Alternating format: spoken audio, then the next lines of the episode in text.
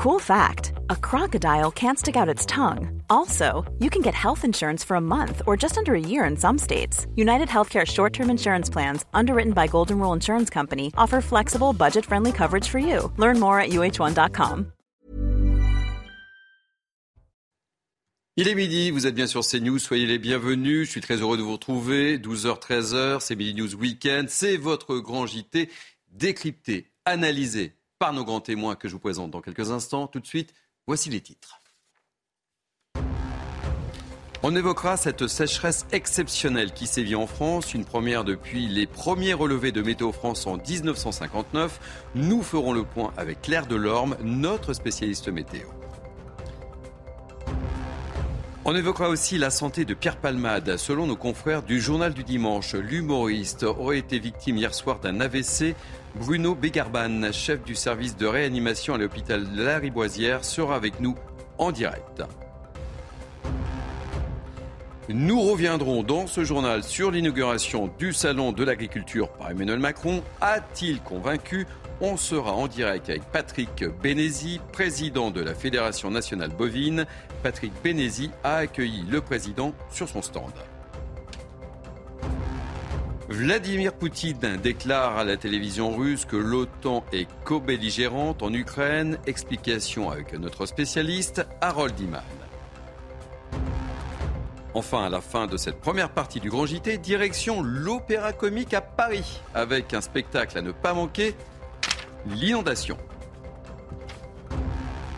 Soyez donc les bienvenus avec moi ce matin, Laura Lebar, psychanalyste. Je suis très heureux de vous accueillir, chère Laura. Merci Thierry, moi aussi. Naïma Mfadel, essayiste.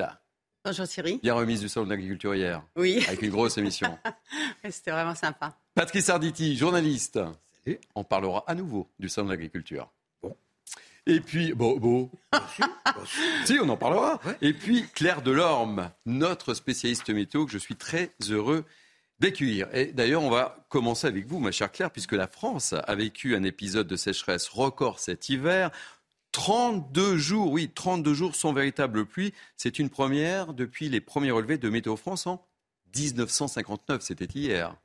Et c'est aussi une situation des plus préoccupantes, Thierry, surtout pour nos agriculteurs, sachant qu'actuellement, le déficit hydrologique concerne près de 70% des nappes phréatiques, alors que l'hiver touche à sa fin, plus de 50% des cours d'eau, mais aussi la plupart des barrages réservoirs. Donc je rappelle que c'est justement pendant cette période hivernale que les nappes phréatiques se rechargent. Et donc là, j'ai des curieux qui vont me dire pourquoi. Eh bien, c'est grâce à l'absence de végétation, car en effet, l'eau pénètre beaucoup mieux dans les sols en hiver, alors qu'en été, c'est beaucoup plus compliqué. L'eau, elle est immédiatement bue, absorbée par la verdure. Donc, moralité, eh bien, pour pallier à ce déficit, il nous faudrait un début de printemps très pluvieux pour espérer une recharge en tout cas satisfaisante avant la saison estivale. Alors qu'est-ce qu'on peut espérer pour mars? Eh bien, les nouvelles sont pas très réjouissantes. En tout cas, au niveau des pluies, il ne va rien se passer, en tout cas de significatif, pendant les dix jours à venir. Et après, les scénarios sont beaucoup trop instables pour qu'on puisse euh, se faire une idée. Alors, je sais que vous êtes fan de foot et ce soir, il y a le classico au MPSG. Neige ou pas neige?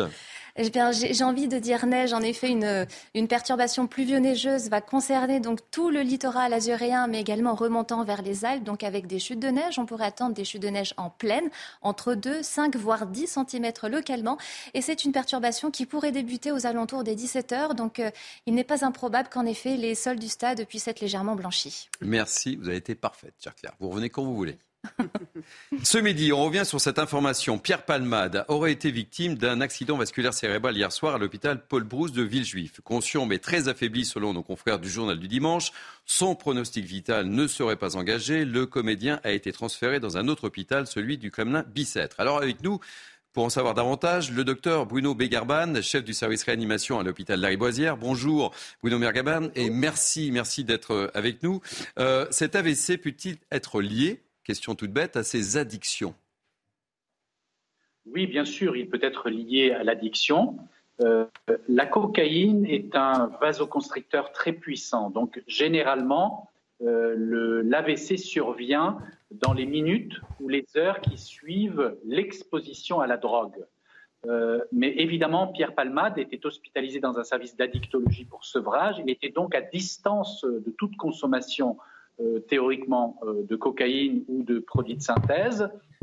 mais c'est la consommation au long cours de cocaïne, comme d'ailleurs de tabac, qui est un facteur de risque de survenue d'AVC parce que ces produits donnent une inflammation du sang chronique, euh, favorisent la coagulation, le dépôt de cholestérol dans les vaisseaux cérébraux et donc c'est un facteur de risque de survenue d'accidents vasculaires cérébraux. Euh, et c'est ce qui semble euh, être le cas chez M. Palmade. Malgré tout, on ne peut pas écarter qu'il n'ait pas d'autres pathologies que l'on ne connaisse pas euh, qui soient aussi associées à ce risque. Alors, Bruno Megerman, la Cour d'appel de Paris devait prendre sa décision, vous le savez, sur son maintien en milieu hospitalier ou en détention demain. Cet élément de santé peut changer les choses parce que le traitement de l'AVC, ça peut être long, non? Vous avez raison, très clairement, dans les suites immédiates de la survenue d'un AVC, l'état de santé n'est pas compatible avec une sortie du service de soins intensifs neurovasculaires, voire même du soin critique euh, dans lequel il se trouve. Donc très clairement, si une décision de détention à titre provisoire était prise, eh bien, elle ne pourra s'appliquer qu'avec un délai par rapport à la survenue de l'accident. Une fois euh, la convalescence euh, euh, débutée, après s'être assuré de l'absence de risque de récidive ou de complications directes de cet épisode aigu. Merci Bruno Begerman. Je rappelle que vous êtes le chef du service réanimation à l'hôpital Lariboisière. Et puis toujours dans cette enquête visant Pierre Pamel pour détention d'images à caractère pédopornographique, elle se poursuit. Un homme a été mis en examen hier et placé sous contrôle judiciaire pour diffusion et détention d'images pédopornographiques. Une deuxième personne préalablement placée en garde à vue jeudi, a été remise en liberté. Petite réaction autour de ce plateau? Euh, euh, Thierry, moi, il y a quelque chose que je ne comprends pas du, tout. Euh, il y a plusieurs avocats qui sont intervenus ces dernières 48 heures pour dire que de toute façon, dans ce genre de cas, même s'il y a eu cet affreux drame que nous connaissons, il n'y a pas de détention il ne peut y avoir de détention que s'il y a un trouble à l'ordre public. Donc depuis, depuis 48 heures, nous parlons tous, mais dans tous les journaux, dans tous les plateaux de télé, d'une éventualité euh, de détention provisoire pour Pierre Palmade. Mais entre parenthèses, ça ne peut pas exister, sauf si vraiment quelque chose de méconnu dans le dossier ne nous est pas apparu. Alors, j'arrive pas à comprendre.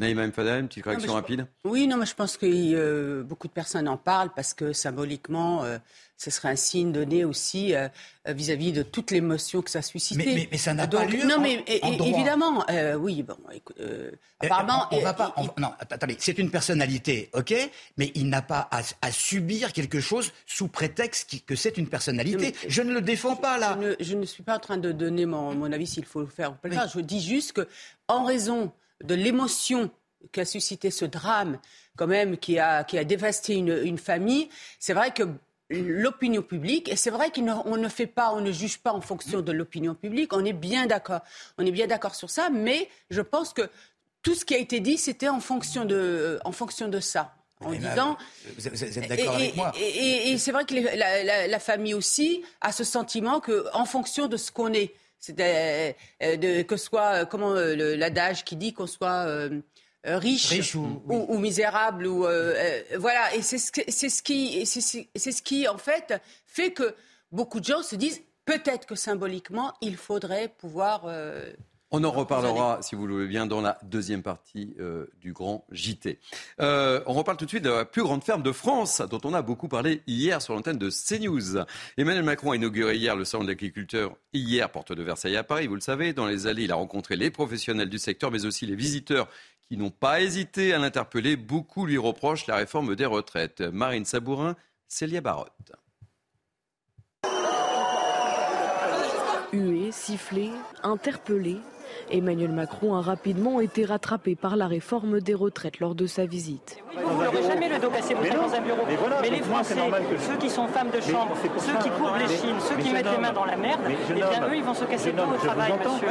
Faire contribuer les entreprises, faire cotiser un peu, un peu taxer les, les retraités les plus aisés, parce qu'il y a des retraités qui gagnent énormément. Toute la journée, le président a tenté de convaincre les Français. Est-ce que vous voyez une infirmière à 64 ans vous soigner, monsieur Macron Ce que je veux, c'est qu'on puisse penser les fins de carrière. Le vrai sujet, c'est déjà le travail. Parce que là où vous avez raison, c'est qu'on ne doit pas rester avec le même travail jusqu'à 64 ans. Tout au long de ces 13 heures de visite, Emmanuel Macron a essayé de défendre coûte que coûte sa réforme, notamment pour la profession agricole. Qu'est-ce qu'ils m'ont surtout dit les agriculteurs? Ils m'ont dit merci de supprimer les régimes spéciaux. et de défendre la retraite agricole. Parce que qu'est-ce qu'on va faire avec cette loi? Parachever tout ce qu'on fait pour nos agriculteurs depuis 2-3 ans de manière complètement transpartisane. Où nos agriculteurs, parfois avec une carrière complète, avaient des retraites à 600 ou 700 euros. On les remet à 85% du SMIC. Et on a fait le travail aussi pour euh, leurs leur compagnes, leurs compagnons, leurs épouses ou époux. Le président a affirmé vouloir que le Sénat, qui examine le texte mardi, puisse enrichir le projet de loi sur la réforme des retraites. Alors avec nous en direct du salon de l'agriculture, porte de Versailles, Patrick Bénézy, qui est le président de la Fédération nationale bovine. Soyez le, bienvenu, Patrick Bénézy. On devait vous avoir hier en direct, mais au moment où on devait vous avoir en direct, vous receviez justement Emmanuel Macron. Euh, alors, comment ça s'est passé euh, Comment s'est passée cette rencontre? On veut tout savoir. Eh bien, c'est assez simple. Nous avons euh, deux préoccupations majeures. C'est déjà de ne pas être mis en confrontation et en concurrence avec des pays, notamment euh, d'Amérique du Sud, qui n'ont pas les mêmes normes de production que nous, euh, notamment euh, ce fameux accord avec l'Amérique du Sud qui comprend le, Brésil, l'Argentine et, deux, trois autres pays, et sur lequel, pour nous, il y a grave danger, puisqu'il pourrait y avoir des importations de viande qui ne correspondent pas du tout à nos standards de production, qui sont élevés dans des conditions qui sont tout simplement interdites chez nous, nourri euh, à base d'activateurs de croissance, ce qui est interdit chez nous, avec euh, beaucoup de une différence sur le modèle de production qui est, qui est majeure. Mais Patrick Bédézy, moi ce que je voulais savoir, est-ce qu'il est qu'il vous a rassuré, le président Emmanuel Macron? C'est ça en fait l'intérêt de ma question. Est-ce que vous êtes sorti rassuré de cet entretien? Alors rassuré, il nous a en tout cas assuré qu'il ne laisserait pas faire un accord qui introduise une viande qui ne correspond pas aux normes que l'on nous impose à nous. Donc, nous, on considère qu'on a l'engagement du chef de l'État qu'il ne signera pas cet accord et que la France ne donnera pas euh, l'aval à cet accord. Écoutez, merci euh, mille fois pour ces précisions, Patrick Bénézy, et, je rappelle que vous êtes le président de la Fédération nationale bovine. Euh, Laura, vous souhaitiez revenir sur la visite euh, présidentielle au centre d'agriculture Oui, ce que je trouve un peu dommage, c'est un peu comme on voit là, toute, toute cette réforme des retraites, c'est qu'on est encore dans un clivage, on est toujours dans l'opposition, on est toujours dans, dans l'attaque. Et finalement, euh, je suis très content d'entendre ce monsieur à la fin du reportage qui dit bah, finalement on a trouvé un terrain d'entente.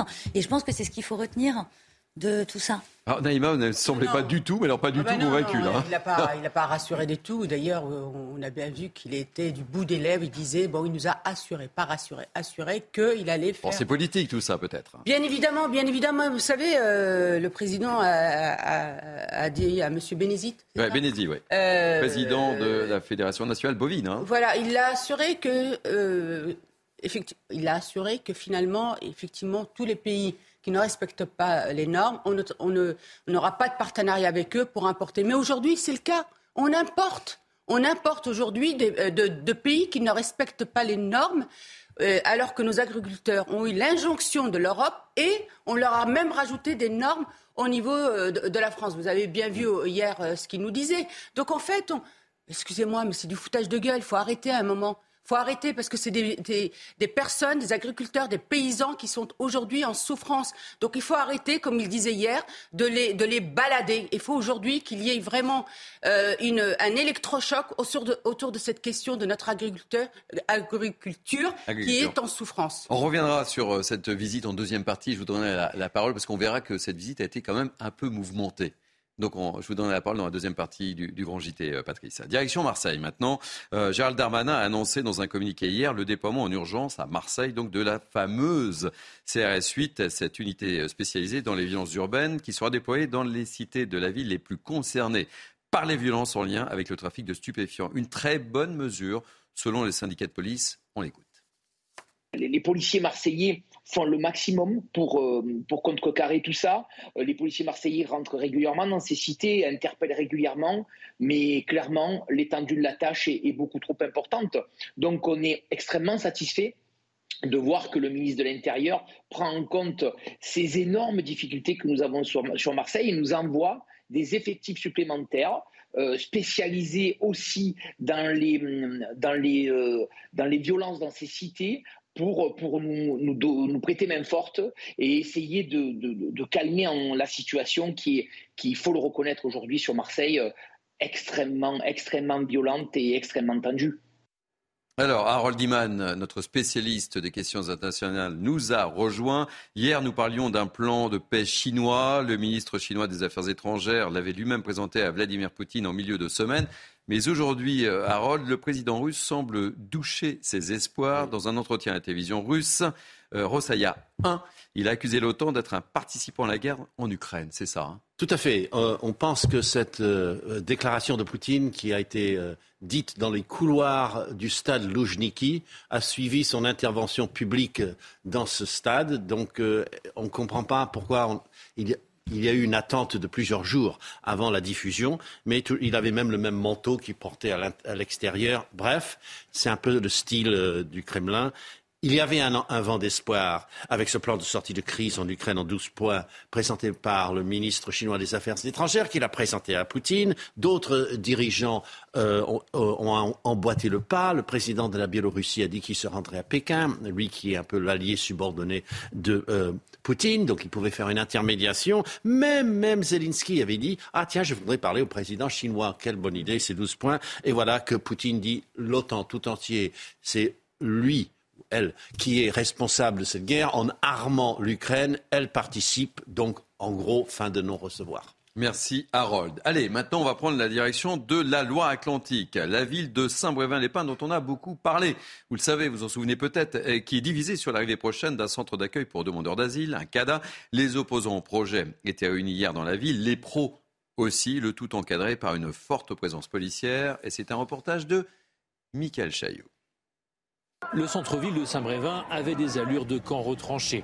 Des forces de l'ordre en nombre pour éviter toute altercation entre 900 pros et 300 anti-CADA, le centre d'accueil pour migrants, des chiffres donnés par les autorités. Le CADA doit ouvrir fin décembre à proximité d'une école de la ville. C'est très très important d'être là pour nous, pour montrer que Saint-Brévin est une terre d'accueil et doit le rester. S'il y avait CADA à Saint-Brévin, euh, parce qu'on nous met le couteau sous la gorge, ben qu'il soit, qu'il soit près de la gendarmerie par exemple mais pas près d'une école. Si c'est d'abord une bataille entre deux collectifs d'habitants de Saint-Brévin, c'est de plus en plus un match politique. Association humaniste et parti de gauche d'un côté et militants de reconquête, la formation d'Éric Zemmour de l'autre. De forcer cette nouvelle politique de mettre dans beaucoup de communes rurales euh, des gens qui ne sont pas tout à fait de notre culture, de notre civilisation, peut poser de toute façon un problème. Il y a une euh, stratégie de territorialisation de la peur et de la haine par l'extrême droite. Voilà ce qui est en train de se passer à Calac comme à Saint-Brévin. En fin de manifestation, les forces de l'ordre ont fait usage de gaz lacrymogène pour disperser quelques manifestants d'extrême gauche. Patrice, une petite réaction. Euh, on en a beaucoup, beaucoup parlé hein, de cette problématique du camp de migrants à, à Saint-Brévin. Bah, que ce soit Saint-Brévin ou que ce soit ailleurs, il y a toujours euh, les gens qui se disent plus humains que les autres et qui vont être les, bras euh, bien, ouverts, et puis il y a les autres qui, euh, évidemment, mettent un certain nombre euh, de freins à ce genre de, de, ne serait-ce que la proximité des écoles, enfin la sécurité, ça, tourne toujours autour de, la sécurité, et puis une part d'économie également au niveau de la municipalité qui est obligée généralement d'engager un certain nombre de frais. Harold. Oui, euh, si on regarde cette histoire depuis la Tunisie, euh, par où passent beaucoup de ces migrants d'ailleurs, euh, le président Kaïs Sayed a fait une charge contre les, ces flux de migrants qui a un peu scandalisé la Tunisie. Il a dit ils viennent changer notre démographie, les gens les payent pour venir, ils sont en danger, il faut arrêter ça. Donc si, si on veut, ça commence aussi à, à s'impatienter plus au sud de nos frontières. Ce n'est pas seulement la France qui a ce problème. Laura, rapidement, et Naïma, rapidement aussi. Alors, très rapidement, qu'on ouvre et qu'on soit humain, il n'y a pas de problème, il faut le faire de façon raisonnée. C'est comme quand vous accueillez quelqu'un chez vous, vous recevez une personne, deux personnes, trois personnes, on doit cohabiter. Et là, effectivement, il y a des personnes qui disent, ben, on ouvre, mais ça ne doit pas être fait n'importe comment, ça ne doit pas être au détriment de ceux qui étaient déjà présents. Et il faut garder à l'esprit qu'il y en a qui sont là avant et qui, ou une primeur et qui sont dans leur ville et qu'il faut que tout le monde soit préservé. Non, mais c'est la question en fait de l'immigration aujourd'hui et dans, de ce droit d'asile qui est complètement détourné puisqu'on en fait en fait un, un droit à l'immigration et que c'est pas du tout. Voilà, 80% des demandeurs d'asile sont déboutés. Donc on voit bien qu'il y a un problème et on voit bien que c'est des hommes. Regardez les Ukrainiens, c'est surtout des femmes et des enfants. Donc on a une problématique, c'est-à-dire que c'est un flux et qu'aujourd'hui on ne peut plus accueillir. C'est-à-dire qu'on n'a on plus la capacité, c'est ça le problème. Et c'est ces questions-là qu'il faut se poser aujourd'hui. Et effectivement, je rejoins ce qu'a dit Harold. Aujourd'hui, même les pays, notamment l'Afrique du Nord, commencent aussi à avoir des révoltes au niveau des populations parce que ce n'est plus possible. Ils commencent aussi à avoir les mêmes difficultés que, que nous. Et j'ai l'impression qu'on n'a pas fini de parler euh, de ce camp de migrants euh, potentiel à Saint-Brévin-les-Pins. Une page sport en rugby, le match à ne pas perdre dans le tournoi des Six Nations pour l'équipe de France qui affronte l'Écosse cet après-midi à 16h. Il paraît que c'est un petit peu tendu au sein de l'équipe. Et puis hier, l'Italie a été battue par l'Irlande 34 à 20. Le Pays de Galles a été battu par l'Angleterre 20 à 10. Et puis j'en parlais avec Claire Delorme. Ce soir, c'est le classico, le choc. Je me tourne vers vous, hein, Patrice. Hein. Euh, OM-PSG à 20h45. Hein. Écoutez, on pense que ces gens-là vont, euh, que ce soit à Marseille ou, euh, ou, du côté parisien, venir avec des bonnets de ski. C'est ça. Mais, mais, mais le principal, c'est qu'on ait de toute façon un beau spectacle. Les Marseillais sont persuadés qu'ils vont gagner parce que euh, ils disent bon ben maintenant là c'est le moment, c'est le moment, le PSG est terriblement en baisse. Méfiez-vous. En tout cas, même s'il fera froid du côté de la Canebière, il y aura de la chaleur dans le stade, j'en suis persuadé. Et puis euh, cet après-midi, à suivre sur Canal Plus euh, Foot à 17h05 très précisément, Monaco-Nice. Allez. Chose promise, chose due. On va terminer cette première partie du Grand JT avec une petite touche culturelle. Vous connaissez l'opéra comique? Oui. Magnifique. Hein. Je vous conseille d'y aller parce que c'est une salle magnifique. J'y suis allé il n'y a pas très longtemps. C'est juste magnifique. Et l'Opéra Comique accueille euh, l'inondation proposée par Francesco Filidei et Joël Pomera. C'est un reportage de Mathilde Ibanez et Laurent Célarier. Regardez. C'est l'histoire d'un couple sans enfant qui finit par adopter une orpheline. Dans le couple, les discussions sont rares, les silences pesants, pendant que les voisins, eux, rient aux éclats. Le couple principal, et c'est un silence qui, pèse de plus en plus dans leur couple. Ça fait 15 ans qu'ils sont ensemble, ils n'arrivent pas à avoir d'enfants. On sent que ça prend une place euh, grande, trop grande. Et, euh, donc, euh, ils sont visiblement malheureux. Une œuvre audacieuse, sensible et intense, inspirée d'une nouvelle de Zamiatine. Tout au long de la pièce, mélangeant théâtre et opéra, le décor vous permet d'admirer plusieurs interprétations. C'est un immeuble coupé, euh, coupé en deux, qu'on voit euh, comme si le quatrième mur était enlevé. Donc c'est, euh, ça permet aussi au spectateur de choisir un peu ce qu'il veut voir comme action parce qu'on joue tous en même temps.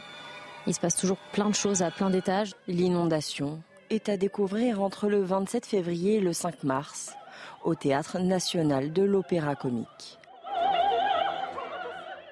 Non, je suis très sérieux. Allez voir euh, l'opéra comique, c'est un monument en plus magnifique. Euh, ça vous inspire? Mais Ça me donne envie d'y aller. Voilà.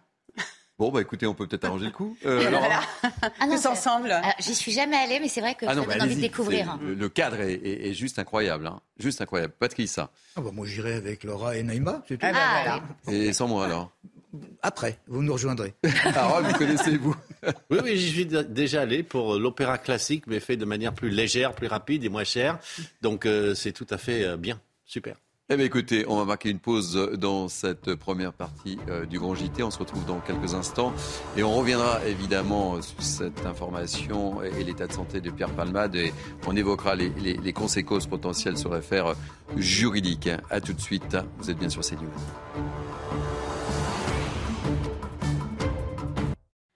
Il est pratiquement 12h30, vous êtes bien sur CNews, c'est Milius Weekend, votre grand JT, partie 2. Tout de suite, voici les titres.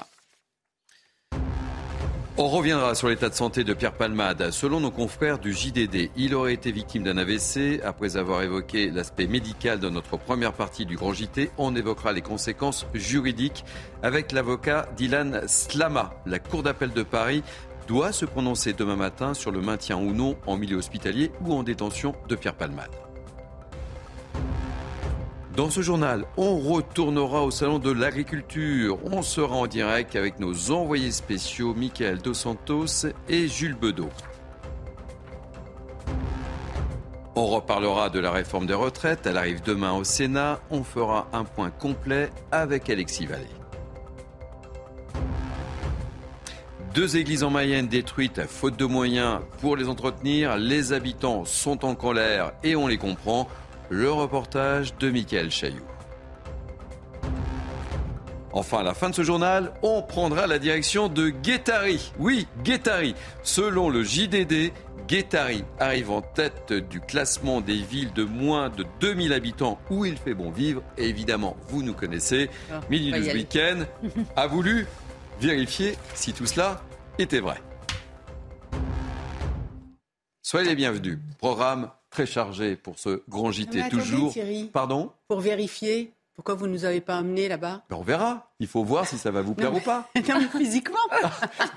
Je vais en parler à Serge Gérard pour faire un, un journal décentralisé à Guétari. Je vous donnerai la réponse, je vous pose la question. Avec, euh, avec moi, donc Naïma Mfadel, Laura Lebar, Patrice euh, Arditi.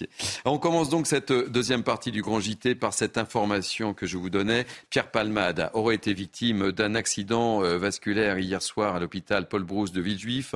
Conscient mais très affaibli selon nos confrères du journal du dimanche.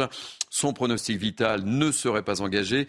Le comédien a été transféré dans un autre hôpital, celui du Kremlin Bicêtre. Alors, dans la première partie euh, de ce grand JT, nous avons évoqué l'aspect médical avec euh, Bruno Mégarban, chef du service réanimation à l'hôpital Lariboisière.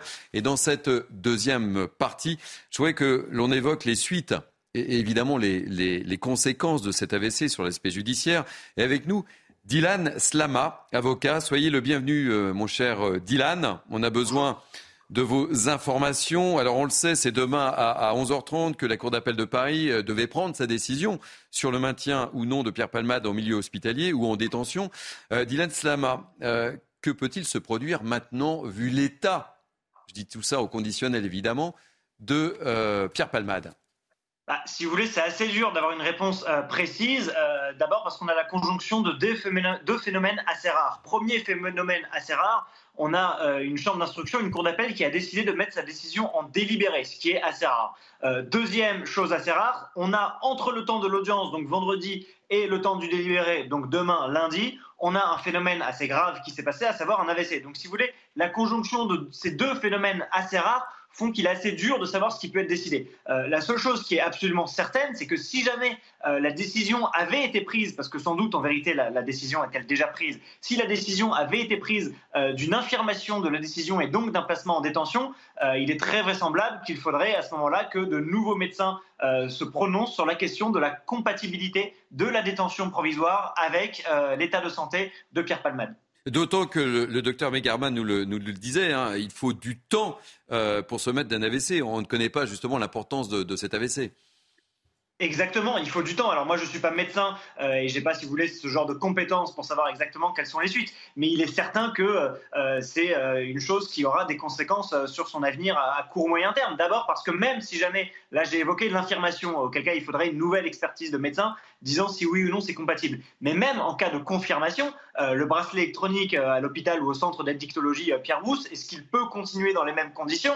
Là, si vous nous informez qu'il est déjà hospitalisé, la réponse est déjà négative. Donc il faudra à minima une adaptation euh, de ce bracelet électronique euh, au nouvel état de santé de Pierre Palmade. Et ensuite, dans les jours ou semaines à venir, on peut espérer que l'état de santé s'améliore et qu'il soit euh, replacé dans, dans- en assignation à résidence avec sous bracelet électronique dans les mêmes conditions qui étaient, qui étaient déjà les siennes auparavant. Mais encore une fois, tout cela est suspendu à la décision des magistrats qui interviendra demain.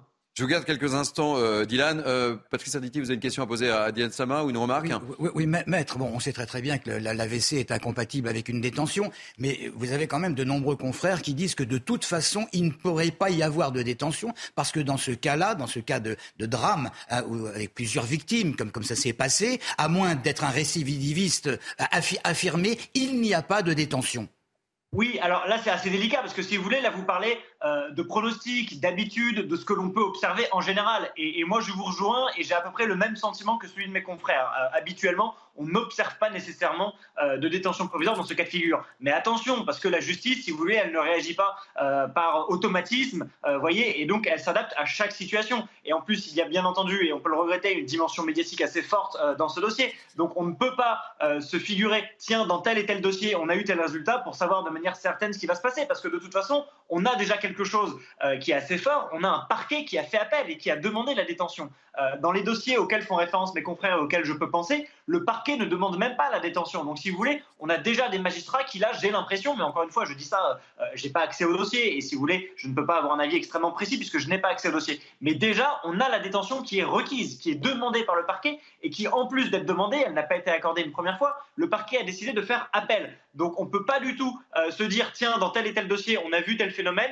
pour se dire que là, on verra la même chose. Euh, chaque situation est individuelle, et plus encore, les magistrats eux-mêmes sont des individus faits de chair et d'os, et euh, ils ne sont pas toujours malheureusement insensibles à une certaine forme parfois de pression, pression médiatique d'une part, et pression euh, du ministère public d'autre part, qui requiert donc la détention provisoire. Merci mille fois Dylan Slama. Je rappelle que vous êtes avocat et on avait besoin justement de, de faire le point sur cette situation où il faut être très très prudent, évidemment. Merci beaucoup, euh, Dylan. Euh, un, mot rapide encore. Oui, euh, très rapidement, je trouve ça un petit peu dommage que finalement, pour que justice soit faite et pour qu'on ait les éléments, il faut quand même que Pierre Palmade se rétablisse et qu'il soit dans un état pour pouvoir expliquer les choses. Et ce que je trouve un petit peu dommage, c'est que là, parce que c'est une personnalité, on en arrive à vouloir une, une, justice absolue qui finalement va pas forcément aider pour la suite hein, et qu'on devrait plutôt se concentrer là-dessus.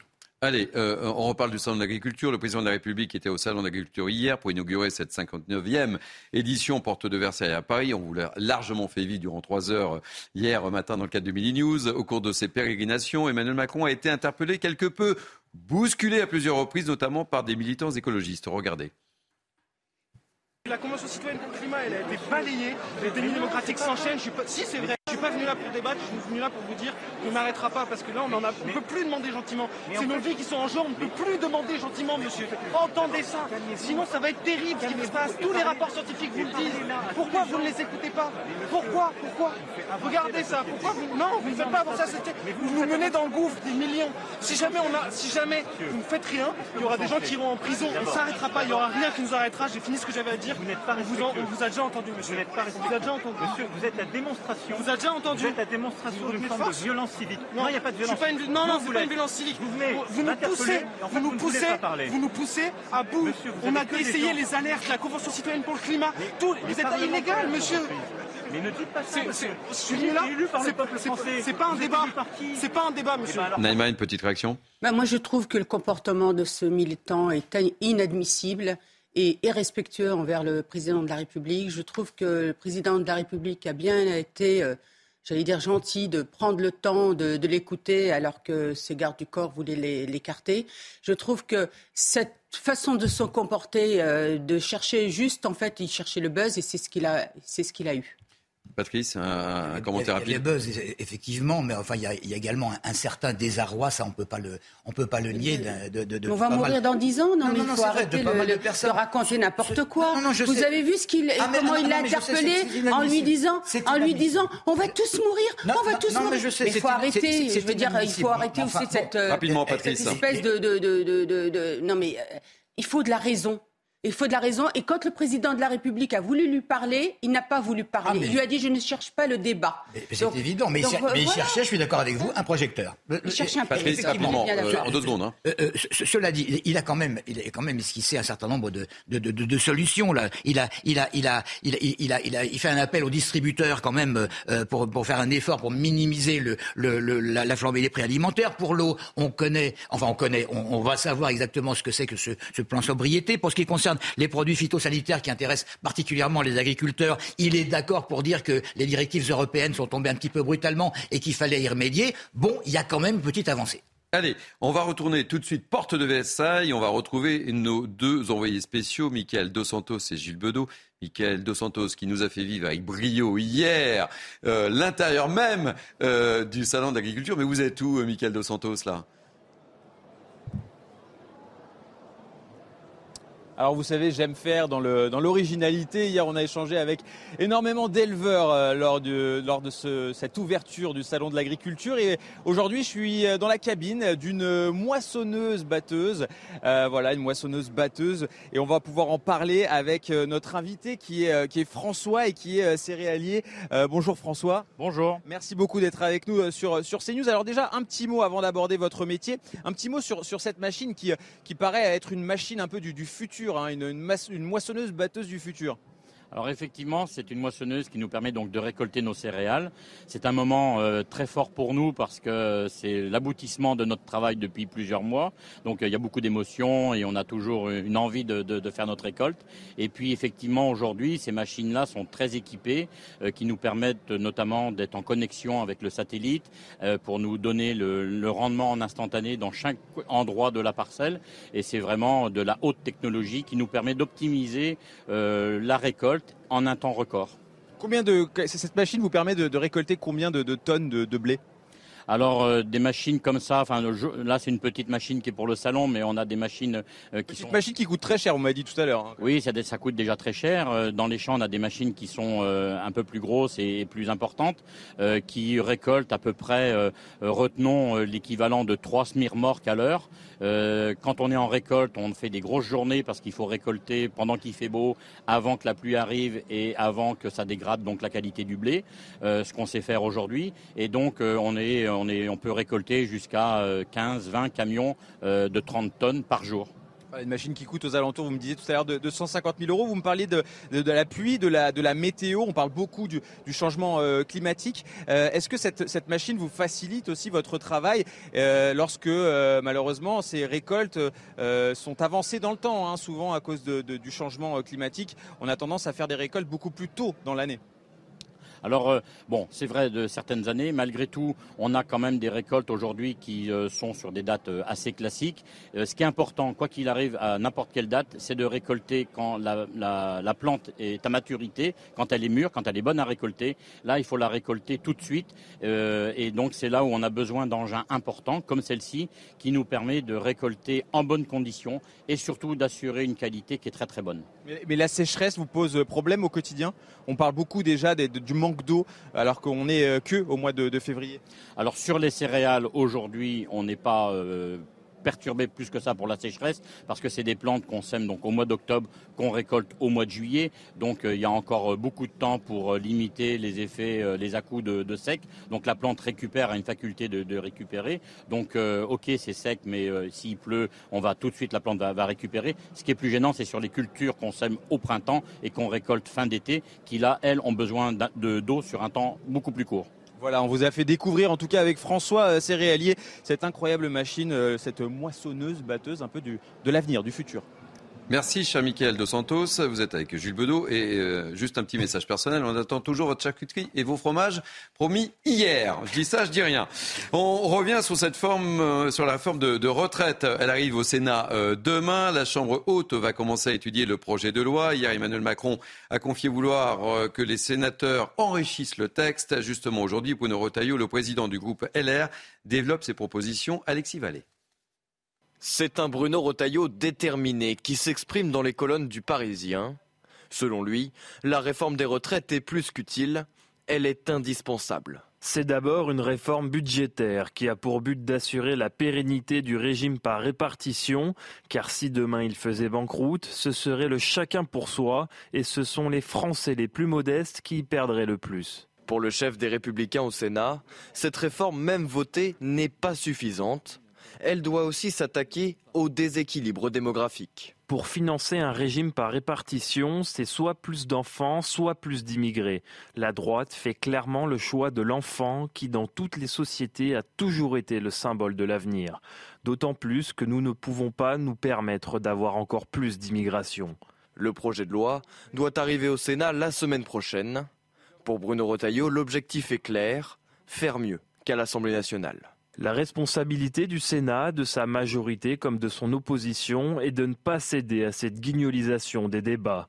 Ce qui s'est passé à l'Assemblée nationale est inadmissible et marque la dégradation de la démocratie. Le sénateur, fort d'une majorité à la Chambre haute, espère également supprimer les régimes spéciaux qu'il considère comme des cas flagrants d'injustice.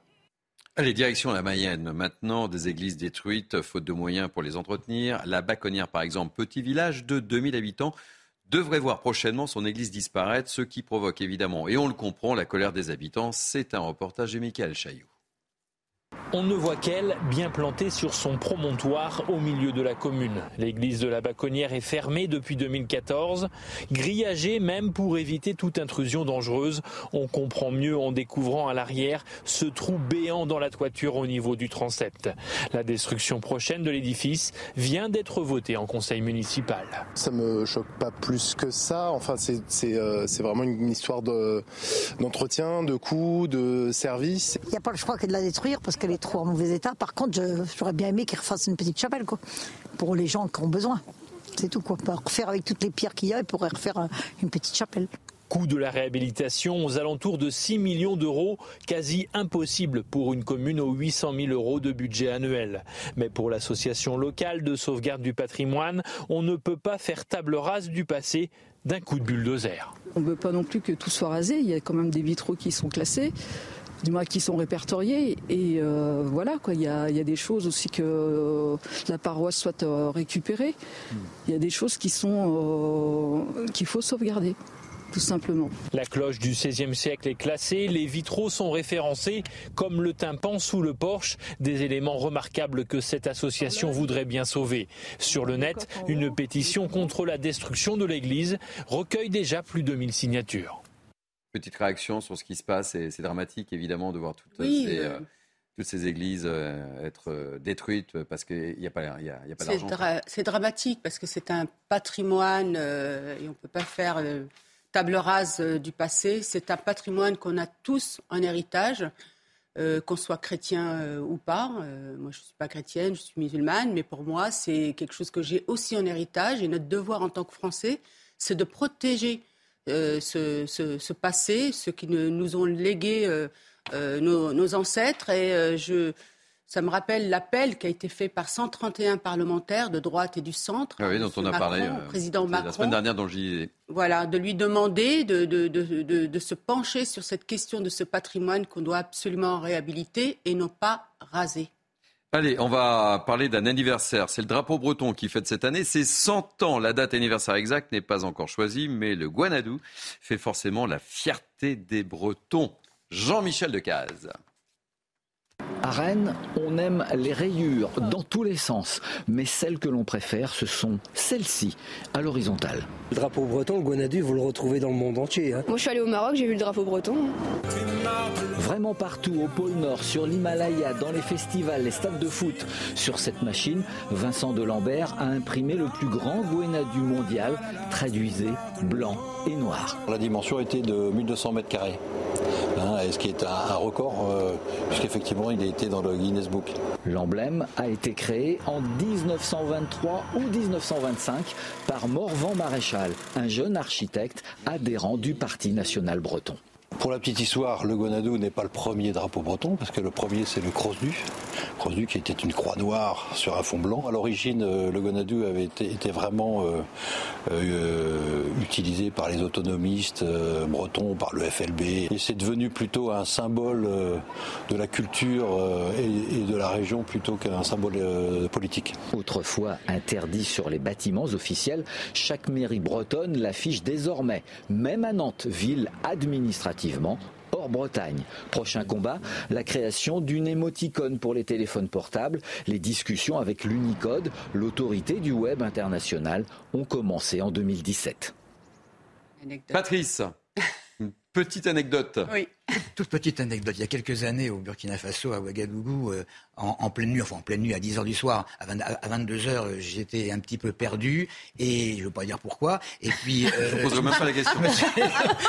je, me suis aventuré à, quelques centaines de mètres, je me suis retrouvé dans un endroit complètement évidemment perdu, et, je ne savais pas quoi faire. J'avais un petit peu peur. Et puis j'ai vu un drapeau breton devant une, carrément une espèce de cabane, un truc comme ça. Alors j'ai tapé dans la tôle, et il y a un monsieur noir qui est sorti, qui m'a fait oui. Et, je fais, bah, écoutez, j'ai vu le drapeau breton, peut-être que vous allez pouvoir m'aider. Il dit, vous êtes breton? Je fais, non, et vous? Il dit, moi, oui, je suis né à Vannes. Et Ah. il était de parents burkinabés et il était né à Vannes et il m'a aidé à retrouver mon chemin. Super. Belle anecdote. Allez, pour terminer, euh, on, on va essayer, euh, pour rien vous cacher, on va prendre la direction de, de Guétari, euh, dans les Pyrénées-Atlantiques. Pourquoi Guétari? Car ce matin, nos confrères du JDD ont publié le classement des villes et villages où il fait bon vivre. Et dans les villes de plus de 2000 habitants, c'est Angers qui arrive en tête devant Bayonne et Biarritz. Et dans les villes de moins de 2000 habitants, c'est donc Guétari qui arrive en tête devant euh, Éperon. Alors Éperon, c'est une petite commune du Calvados. C'est Martivaste dans la Manche. Et on va prendre la direction donc de Guétari avec une femme heureuse, enfin je le suppose, avec nous Fanny euh, Baldini, habitante de, de Guétari. Alors est-ce que vous êtes une femme heureuse à Guétari, chère Fanny? Oui, alors je, oui, bien sûr, on n'est on est jamais heureux à 100%, mais oui, oui, je suis très heureuse à Guétari, ouais, bien sûr. Ce serait difficile de ne pas l'être quand on a la chance de vivre comme ça, euh, aussi près de l'océan. Donc, euh, Alors vous comprenez paraît le, classement que Guétari arrive en tête? Oui, bien sûr. Enfin, euh, oui, alors moi, les histoires de classement ne me parlent pas dans la vie, mais en tout cas, je comprends tout à fait que, que ce village apparaisse comme, euh, comme, un, comme un lieu à part dans, dans l'histoire euh, des Français et du monde entier, puisque le monde entier vient voir Guétari chaque année. Mais ce qui est assez magique, c'est justement de vivre toute l'année sans l'afflux touristique euh, de, de l'été, qui, est- qui est nécessaire et vital pour le village, mais qui permet donc de vivre là au rythme des saisons, au bord de l'océan et avec la montagne qui est tout près. Donc oui, oui, bien sûr, c'est une source de vie, c'est un village très inspirant, très... très- très- Alors là, très- vous allez me détester parce qu'on donne un gros coup de projecteur sur Guétari, donc ça va attirer, les... ça va attirer euh, des personnes pour venir vivre à Guétari, Non. là. hein. Non, non, je pense pas que ça va attirer davantage. Enfin, si, d'ailleurs, viendra qui veut encore et toujours. Moi, je, ce- le village euh, est à tout le monde, le monde est à tout le monde, mais euh, le fait est qu'il y a déjà beaucoup de monde à Guétari qui vient et euh, donc euh, voilà, je crois que ça vient juste confirmer euh, la, la passion euh, pour le Pays Basque que beaucoup de gens ont, ont développé et, euh, et ce qui compte, je crois, c'est d'aller dans les endroits en, en les respectant et à partir de là, euh, tout le monde est les bien, tout le monde est bienvenu, je crois. Voilà. Bon, Moi, je suis pas, je suis pas basque hein, de base. Hein, je- Oui, vous êtes installé il y a trois ans, c'est ça hein Un véritable coup de cœur. Et dites-moi, il fait pas très beau là aujourd'hui euh, chez vous là? Toute proportion gardée quand même, regardez, il y a du soleil. Ah, montrez-nous un peu là. Voilà, faites-nous rêver. Bah écoutez, voilà, tac, vous avez euh, la particularité, c'est euh, c'est cet immeuble, euh, et puis la gare qui est, qui est comme ça, qui tombe à, à flanc de falaise euh, et qui tombe sur l'océan. Je sais pas si vous voyez bien. Ouais, on voit bien. C'est ça aussi qui fait voilà, Guétari a ce charme euh, assez fou comme ça d'être sur des hauteurs avec euh, des bâtiments art déco, des maisons basques aussi, et, et d'arriver comme ça sur le port euh, où je vais descendre dans pas longtemps pour manger des huîtres. Voilà. Eh ben, on va de descendre, on va prendre un TGV, on va descendre. Merci euh, Fanny euh, Boldini. Mais je vous en prie. Une habitante heureuse de Guétari. Comment on appelle les habitants de Guétari d'ailleurs? Alors, il y a plusieurs noms. On dit, on dit les guétariens en nom contemporain, mais si je dis pas de bêtises, ou sinon je crois que je vais me faire euh, trucider sur le fronton. On dit les guétarards, je crois aussi. Je, voilà, je, Bon. j'aurais dû réviser avant de. C'est pas grave. Merci mille fois de nous avoir accueillis chez vous dans votre beau pays. Fin de ce grand JT. Euh, merci pour votre grande fidélité à ce rendez-vous. Merci à nos grands témoins. Merci Naïma. Merci Laura. Merci Patrice. hein. Ça vous a donné envie? Oh oui. Bah, je comprends. Merci à François Epp, à Sébastien Bandotti, à Naomi Benamou qui m'ont aidé à, préparer euh, ce, ce grand JT. Euh, merci à Lisa euh, de Bernard à la programmation. Merci aux équipes en régie. Vous pouvez retrouver ce grand JT évidemment sur notre site cnews.fr. Et tout de suite en quête d'esprit avec Émeric Courbet qui reçoit le général Pierre Devilliers. Un rendez-vous à ne pas manquer. Passez une très très belle journée sur CNews.